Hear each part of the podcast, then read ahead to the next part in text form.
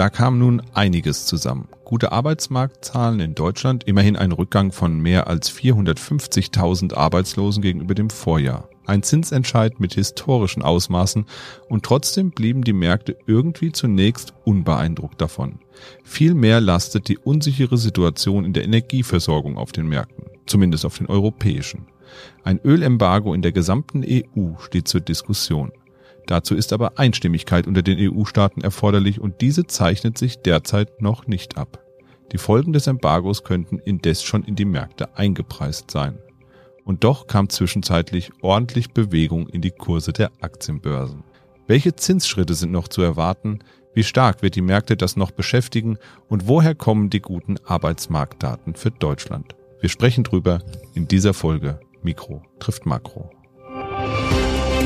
Mikro trifft Makro. Das Finanzmarktgespräch der DK Bank. Herzlich willkommen zur 43. Folge von Mikro trifft Makro. Heute ist Donnerstag, der 12. Mai 2022 und bei mir sitzt wie immer der Chefvolkswirt der DK Bank, Dr. Ulrich Kater. Guten Morgen. Hallo, Herr Kater. Hallo. Er winkt auch noch, das hört man aber nicht, Herr Kater. Ja, wir Podcast. sitzen an so einem riesigen Tisch hier. Ja, das stimmt, wir halten immer noch Abstand. Ja, ja fangen wir doch mal mit einer Börsenweisheit an heute. Ähm, passt ja vielleicht auch ganz gut zur sehr turbulenten Situation, die wir da haben. Es ist ja ein reines Auf und Ab. Es heißt ja so schön, sell and may and go away. Steckt denn da wirklich was dahinter oder reimt sich's einfach nur schön? Das reimt sich wunderschön. Also diese ja vermeintlich statistisch abgesicherten ähm, Bauernregeln an der Börse, die kann man getrost vergessen. Statistisch gesehen ist der April auch ein sehr guter Börsenmonat. In diesem Jahr haben die weltweiten Aktienmärkte zehn Prozent abgegeben. Und ob der Februar, März äh, statistisch gesehen auch äh, die gängigsten Monate sind, in denen man andere Länder überfällt, das weiß ich gar nicht. Aber man kann, glaube ich, sehr gut nachvollziehen, dass die gegenwärtige Börsenentwicklung natürlich was mit dem Krieg zu tun hat in Osteuropa. Es ist ja so Sanktionsrunden, Ölembargo, die ähm, gerade gestern und heute die Diskussion um Sanktionen jetzt gegen die Gazprom-Tochter hier in, in, in äh, Europa. Zwischenzeitlich Erwartungen von Mobilmachung, also es vergeht ja keine Woche, ohne dass der Konflikt eigentlich immer noch weiter eskaliert und ohne eine Perspektive, wie wenigstens da eine Kontrolle möglich ist, äh, werden sie auch die Aktienmärkte jetzt nicht erholen. Das ist auch noch etwas, was über den Märkten schwebt. Aber Grundsätzlich sind die Aktienmärkte in diesem Jahr stark in Bewegung gekommen, nach unten in Bewegung gekommen. Und das hängt mit einer Reihe von Faktoren zusammen. Die Wirtschaft hat Gegengewinnt. Wir hatten in den letzten Jahren eigentlich sehr, sehr unterstützende Faktoren für die Wirtschaft, was man angesichts von Corona gar nicht glauben mag. Aber die Geldpolitik und die Finanzpolitik waren noch sehr, sehr positiv für die Märkte und das hat sie auch deutlich nach oben getrieben. Das hört jetzt auf. Wir kommen von diesem, von diesem Rückenwind in eine, eine Gegenwindökonomie, wie wir das ja intern schon mal genannt haben. Und das Jahr 2022 ist generell ein Jahr der Neuorientierung, nachdem gefühlt Corona zumindest in den westlichen Ländern einigermaßen im Griff äh, ist. Natürlich müssen wir nach China gucken, aber von der Herangehensweise ist man doch so eher in der Nach-Corona-Welt. Fragen wir uns jetzt an den, und der ganze gesamte Finanzmarkt fragt sich, was sind die neuen Trends? Und das geht nicht von heute auf morgen. Diese Neuorientierung mit äh, höheren Zinsen, mit mehr Inflation, wie lange geht das? Das sind Dinge, die man nicht von heute auf morgen entscheiden kann, sondern es wird sich eine, einen Konsens herausstellen bei den Marktteilnehmern, wie es in den nächsten Jahren weitergeht. Aber das braucht Zeit und das wird eben dieses Jahr prägen und deswegen diese Aufs und Abs. Wir haben ja deutliche Kursrückgänge, wenn wir an den amerikanischen Technologiemarkt ähm, ähm, denken, Kursrückgänge, wie sie seit der New Economy Bubble nicht mehr ähm, aufgetreten sind. Da ist auch schon sehr viel an, an Korrektur in den Kursen drin. Aber es sind einfach Dinge, die noch nicht geklärt sind, angefangen von der, von der Kriegslage bis auch zu der Leistungsfähigkeit der Wirtschaft. Und das wird sich in diesem Jahr weiter an den Aktienmärkten zeigen. Wir werden diese Schwankungen werden wir weiter haben. Für die Anleger ist das eine der berühmten Phasen, wo man die ebenso berühmte Ruhe bewahren muss und auch stur an Aufbauplänen für das eigene Portfolio festhalten sollte, selbst wenn es von hier aus dann nochmal runtergehen sollte das ist eben so an den Aktienmärkten. Das ist kein Sparkonto, wo die Zinsen eben verlässlich klimpern, sondern es ist ein Markt, der stark an der Wirtschaft hängt. Und nach den starken Zuwächsen, die wir in den letzten Jahren gehabt haben, gibt es dann eben auch mal ein Jahr, es können auch zwei Jahre sein, wo wir in eine Konsolidierungsphase sind. Umgekehrt kann es eben aus dieser Phase auch sehr schnell wieder weiter nach oben gehen. Das kann man als, als und sollte man auch als Anleger, als privater Anleger, der ein langfristiges Vermögen mit Aktien aufbauen will, das sollte man nicht ähm, versuchen irgendwie auszunutzen. Man sollte es ignorieren und an seiner ursprünglichen Strategie festhalten. Aber kann man schon von einem Crash-Szenario sprechen oder noch nicht so richtig? Dafür braucht es noch ein bisschen mehr, oder? Naja, der Markt selber hat diese Korrekturen äh, gegenwärtig ähm, sehr, sehr gut weggesteckt, in dem Sinne, dass es keine Folgewirkungen, Wellen gegeben hat. Wir haben ja nicht nur an den Aktienmärkten Kurskorrektur, sondern auch bei den Anleihen die ja auch stark in den Kursen zurückgegangen sind, weil die Zinsen jetzt steigen. Auch die Risikozuschläge für Unternehmen sind gestiegen. Die Risikozuschläge für Länderanleihen, also Staatsanleihen, beispielsweise im europäischen Raum, sind gestiegen. Also alles wieder ein Rückdrehen dieser extrem niedrigen Zinsen und dieser extrem liquiden monetären Konditionen, das muss der Markt jetzt erst einmal verarbeiten. Man muss schauen, gibt es aufgrund dieser neuen Preisbewegungen irgendwo Schmerzen in irgendwelchen Bilanzen. Und da ist bisher sehr, sehr ähm, wenig an Problemen aufgekommen. Aber wir sind mit der Verarbeitung dieser Bewegung noch nicht durch. Und wie gesagt, das ist das Kennzeichen dieses Jahres, die Anpassung an neue Bedingungen nach der Corona-Zeit. Ja, werfen wir nochmal einen Blick in die Ukraine. Da läuft der Krieg ja unvermindert weiter und der Kreml übt sich derzeit gefühlt zumindest etwas in Zurückhaltung, was die Kommunikation angeht. Sind das vielleicht Anzeichen, dass man dort bereits nach Möglichkeiten sucht, irgendwie aus dem Konflikt wieder gesichtswahrend herauszukommen, weil man merkt, das geht irgendwie nicht so, wie man sich das gewünscht hat. Schlussendlich die wirtschaftlichen Schäden durch die eben auch schon angesprochenen Sanktionen, die müssen ja immens sein mittlerweile und die Bevölkerung wird ja wahrscheinlich auch schon drunter leiden. Also irgendwann verliert der Kreml ja auch da Rückhalt. Wie sieht's da aus Ihrer Meinung nach? Wie stark leidet Russland bereits unter den Sanktionen? Nun, wir sind jetzt keine Politikexperten, äh, erst recht nicht in, in, russischer Gesellschaft und Geschichte und wir können keine Prognosen machen, wann der Bevölkerung, äh, wie auch immer, der Kragen platzt. Es sieht zurzeit auch überhaupt nicht danach aus, als dass wir eine ja auch nur eine Deeskalation, äh, geschweige denn eine Art äh, Waffenstillstand oder sogar Frieden in dieser Region äh, überhaupt äh, am Horizont erblicken. Ukraine, Russland äh, stehen sich unversöhnlich gegenüber. Und es ist der berühmte Abnutzungskrieg äh, jetzt begonnen, an dem jeder mit Schrecken denkt, wenn man sich vor allen Dingen vorstellt, was es für die Menschen bedeutet in, in der Region. Da können wir uns viele Gedanken machen. Es ist natürlich mehr und mehr ein Rätsel, wie Russland diesen Krieg durchhalten will. Das, das, das Land ähm, hat ein Bruttoinlandsprodukt, das ist so groß wie der Bundesstaat New York und, und, und sägt sich zusätzlich noch den ökonomischen Ast ab, auf dem es sitzt. Also denn die, die Umorientierung der Rohstoffverkäufe in andere Länder, was ja Russland machen will, um weiterhin Einnahmen zu haben, das ist erst in einigen Jahren vorstellbar. Die ganze Infrastruktur muss ja gelegt werden. Und ob die Chinesen äh, die, die neuen Pipelines da finanzieren und auch bauen, das steht auf einem anderen Blatt. Zumindest werden sich dann die Chinesen da auf Jahrzehnte hervorragende Konditionen äh, aushandeln. Also es ist immer noch alles im Fluss. Die Parteien leben auch in vollständig unterschiedlichen Universen. Ähm, in Russland wird das Ganze jetzt als, als Weltkrieg stilisiert selbst wenn Putin bei den Feiern zum 9. Mai da auch zurückrudern musste, weil er eben anscheinend keine, keine weiteren offenen Eskalationsmöglichkeiten sieht, weil die Macht nicht da ist. Aber wo der äh, Konflikt eben hinführt, das ist immer noch gänzlich ungewiss. Es sind eine ganze Reihe von Eskalationsstufen noch äh, denkbar, insbesondere das, das das Risiko der hybriden Kriegsführung, also das Thema Cyberattacken, das sind alles Dinge, die äh, uns noch empfindlich äh, Schwierigkeiten machen können. Und ohne eine solche Perspektive wird es auch an den Aktienmärkten schwierig werden, die Risiken richtig einschätzen zu können.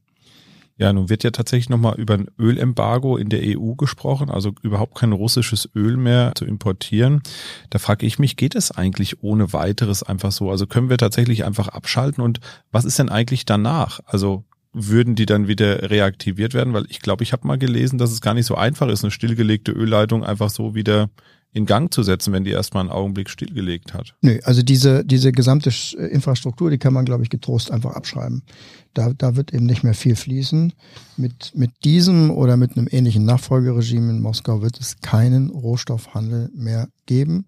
Denn wer garantiert uns, dass dann die daraus resultierenden finanziellen Mittel in Russland nicht dann auch irgendwann gegen uns eingesetzt werden?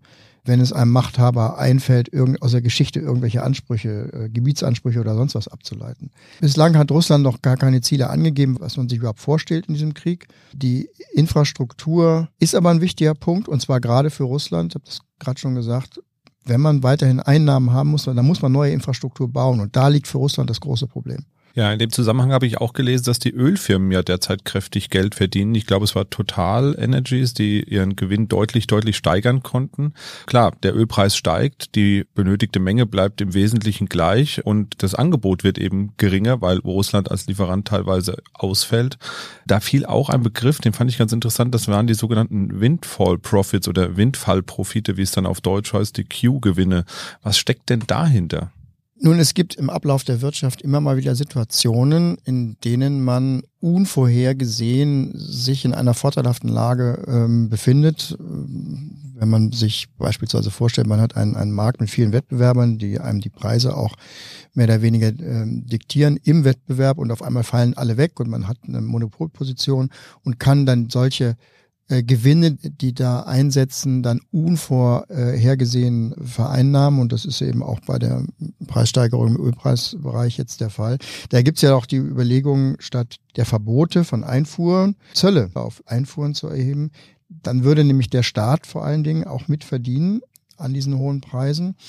Ähm, Problem dabei ist, es würde erstmal bedeuten, dass die Preise noch deutlicher steigen im Sinne von Einsparmöglichkeiten ist das vielleicht begrüßenswert, aber wir sind an der Grenze angekommen, was, was überhaupt verkraftbar ist. Vor allen Dingen ist diese Grenze ja sehr unterschiedlich bei den privaten Haushalten und ähm, es gibt immer noch nicht so die richtigen Ansätze, wie man deutlich machen kann, dass man die, die am meisten leiden, es werden auch Nahrungsmittelpreissteigerungen weiter dazukommen, die haben wir jetzt schon, aber die werden absehbar mit all den Problemen auf der Vorstufe der landwirtschaftlichen Produktion, hier angefangen vom äh, Dünger insbesondere, werden diese Probleme weiter bis hin zum Verbraucherpreisindex sich durchwachsen.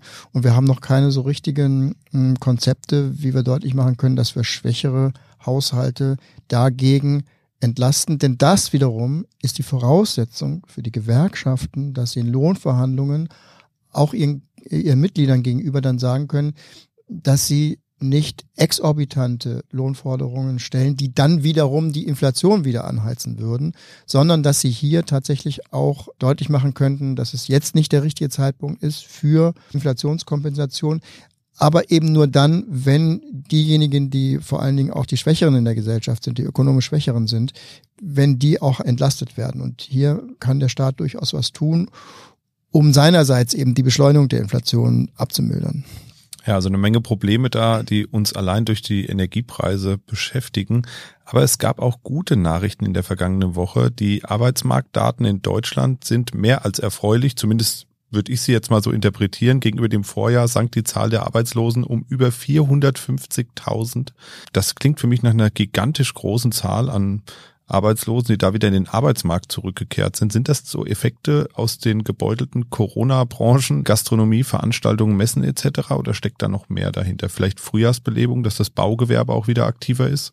Ja, sicherlich. Das äh, sind auch äh, äh, Entwicklungen, die jetzt stattfinden weniger hier als in den USA kommen immer mehr Leute zurück, die in der Corona-Zeit den Job verloren hatten und sich längere Zeit nicht darum bemüht hatten, um Arbeitsaufnahme. Die Teilhabe am Arbeitsmarkt, die steigt wieder an. Der Fachbegriff dafür ist die Partizipationsrate, also der Anteil derjenigen in einem Jahrgang, die eben auch tatsächlich am, dem Arbeitsmarkt zur Verfügung stellen.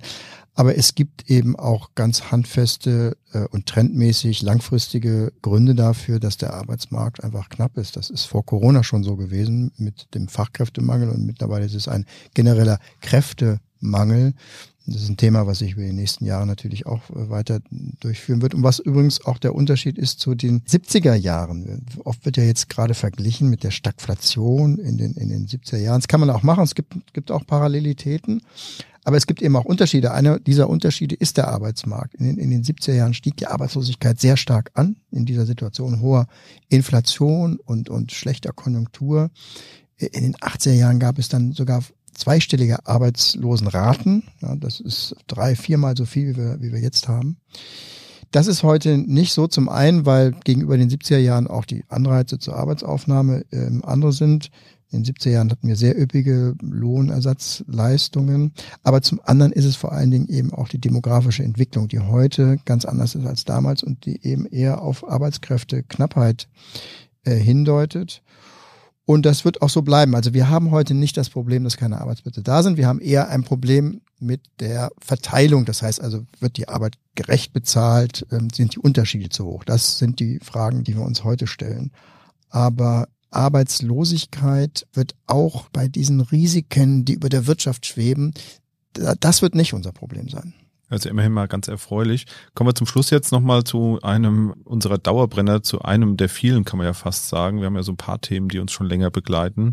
Zinsen und Inflation. Die amerikanische Notenbank Fed, also die Federal Reserve, hat in ihrer letzten Sitzung die Zinsen ja um 0,5 Prozent angehoben und das sei ein historischer Schritt, konnte man überall lesen. Warum war denn das so bemerkenswert und warum hat es eigentlich die Märkte gar nicht so sehr beschäftigt? Erstmal zumindest. Ja, beschäftigt hat es die Märkte jetzt nicht mehr, weil man sich eben äh, von Jahresbeginn an äh, damit schon beschäftigt hatte. Und die FED hat angedeutet schon im letzten Jahr, dass sie jetzt eingesehen hat, dass sie was gegen die Inflation tun musste. Und es hat sich eben dann von, von Woche zu Woche eigentlich beschleunigt, diese Rhetorik der US-Notenbank, dass man eben sieht, dass man eigentlich eher zu spät ist mit der, mit der Inflationsbekämpfung. Und das ist eben die neue Diskussion in diesem Jahr in den Finanzmärkten. Das gehört zu dieser Neuorientierung dazu, die in diesem Jahr stattfindet. Wie viel Inflation wird es werden? Wie lange wird das dauern? Wie hoch werden die Zinsen ähm, steigen, damit diese äh, Inflation in den Griff bekommen wird? Wie gesagt, alles Sachen, die man jetzt diskutiert und die auch wichtig sind zu entscheiden, aber die man nicht von heute auf morgen äh, lösen können wird, sondern man wird sich jetzt anschauen im Jahresverlauf, wie äh, es mit der Inflation weitergeht. Hier auch ein großer Unterschied zu den 70er Jahren wo wir einen Inflationsprozess hatten, der dann hinterher auch zweistellige Prozentsätze ein, annahm in den Vereinigten Staaten und in, in, Großbritannien. In Deutschland hatten wir äh, Inflationsraten von sieben Prozent und das ging dann über mehrere Jahre hinweg. Also das ging dann eben ähm, mit einer Unterbrechung dann, dann einfach weiter. Das ist ja die Frage, die man sich heute stellen muss sind diese hohen Inflationsraten jetzt äh, wirklich nächstes Jahr vorbei oder geht es eben in dieser, in dieser Form weiter? Und in den 70er Jahren ging es weiter, weil sich vor allen Dingen niemand gekümmert hat. Die Notenbanken damals haben es noch nicht mal als ihre Aufgabe angesehen, die Inflation wieder zurückzubringen. Ist vielleicht ein bisschen schräg ausgedrückt, sie haben nicht die richtigen Instrumente und Mittel gehabt und auch nicht die Erfahrung gehabt. Man muss das vor dem Hintergrund sehen, dass erst Anfang der 70er Jahre die, das Geldsystem so ist, wie es heute ist. Das fing damals erst an. Davor hatten wir noch eine Goldbindung, zumindest der Vereinigten Staaten. Und da in dieser Welt der Goldbindung ist äh, Inflationsbekämpfung etwas ganz anderes als eben in der Welt der freien Papiergeldproduktion. Und die begann eben erst in den 70er Jahren, sodass die Notenbanken sich erstmal orientieren mussten, was, was, was machen wir eigentlich, wenn die Inflation steigt. Die Amerikaner hatten damals gesagt, naja, also wir können auch kein Rohöl produzieren und wenn die Inflation durch die Rohölpreisschocks kommt, dann können wir gar nichts machen. Und das ist falsch. Und das hat man in den letzten 30, 40 Jahren ganz klar gesehen. Wenn ein Inflationsprozess wirklich dabei ist, sich zu verselbstständigen, sind die einzigen, die da was tun können, die Notenbanken. Und wenn man sich eben das anschaut, was die Amerikaner jetzt tun mit ganz starken Zinserhöhungen, die übers Jahr weitergehen werden, dann ist das wirklich ein großer Unterschied zu den 70er Jahren und wird auch dazu führen, dass die Inflation eben nicht so ausufert wie in den 70ern. Gleichzeitig wird ja aber auch die Finanzierung, also sowohl für private als auch für ähm, öffentliche Haushalte deutlich teurer. Also wenn Zinsen da sind, werden auch wieder die Kreditzinsen steigen. Und gerade in den USA, da wird ja viel auf Pump gekauft, wie man so schön sagt.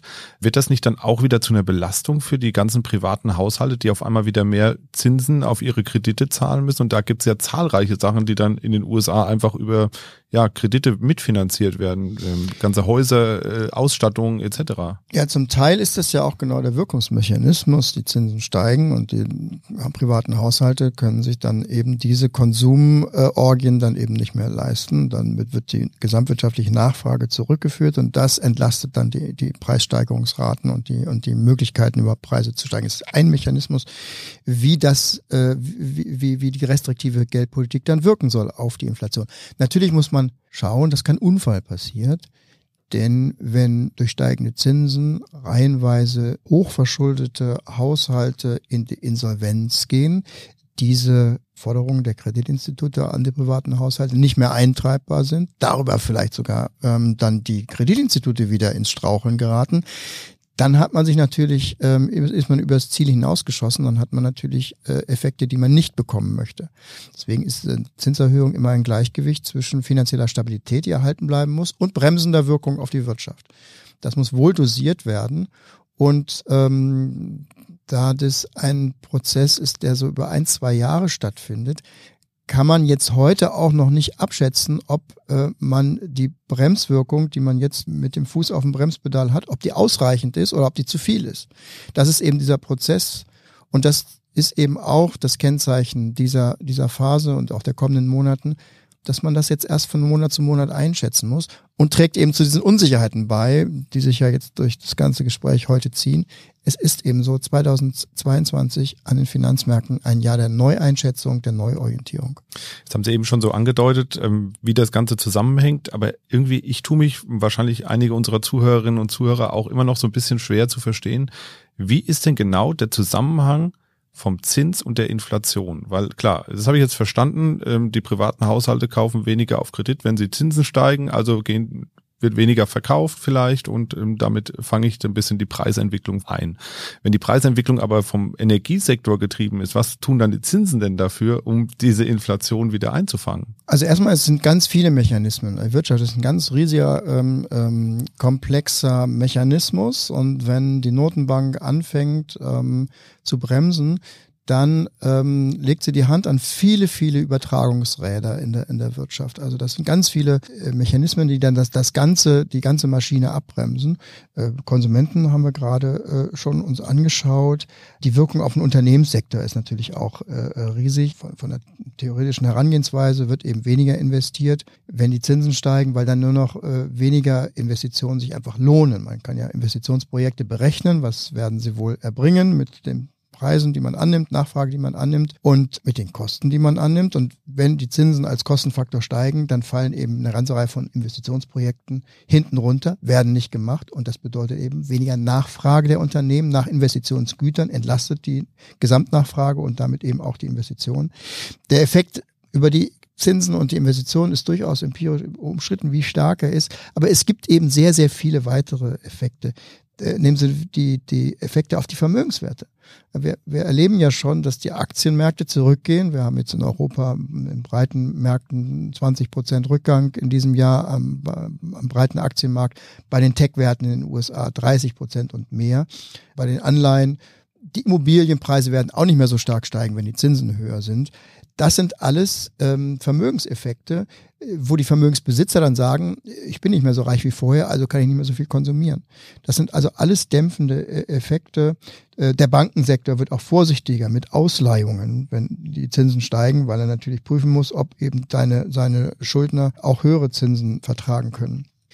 Es gibt also eine ganze Reihe von Übertragungsmechanismen und weil das jeder auch weiß aus der, aus der Historie, sind die Erwartungseffekte dessen, was jetzt passieren wird, auch sehr, sehr wichtig bei der Übertragung solcher Impulse. Also genauso wie wenn wir einen Regenschirm mitnehmen, wenn am Horizont dunkle Wolken aufziehen, obwohl es auch gar nicht regnet, richten sich viele Marktteilnehmer eben jetzt auch schon auf schwächere Nachfrage ein, wenn die Notenbank sagt, sie wird die Zinsen erhöhen. Also diese Erwartungseffekte sind eben auch sehr, sehr wichtig und in der Vergangenheit also hat noch die Geldpolitik jede Wirtschaftsentwicklung abbremsen, wenn sie das wollte und wenn sie es politisch durchhalten konnte. Das ist natürlich auch das Problem, weil der Notenbanken, wenn sie die Wirtschaft abbremst, natürlich von allen Seiten vorgehalten wird, dass sie ein Spielverderber ist.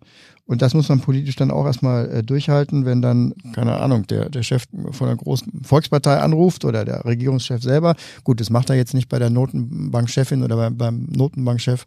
Aber diese Geldmanager sind ja dann auch in der Öffentlichkeit unterwegs und werden dann auf jeder Podiumsdiskussion natürlich angegangen. Also im Gegensatz zum Ankurbeln der Wirtschaft kann die Notenbank zumindest technisch beim Abbremsen der Wirtschaft in jedem Fall sehr effektiv tätig werden. Und das ist jetzt auch notwendig, das zu zeigen, dass sie das kann. Jetzt haben Sie eben gesagt, wenn es einer kann, dann die Notenbank. Ähm, wie stark klaffen denn Theorie und Praxis auseinander? Also Sie haben es eben selbst gesagt, also es gibt so viele Rädchen, die da am Ende zusammenpassen müssen, damit das so passiert, wie es passieren soll.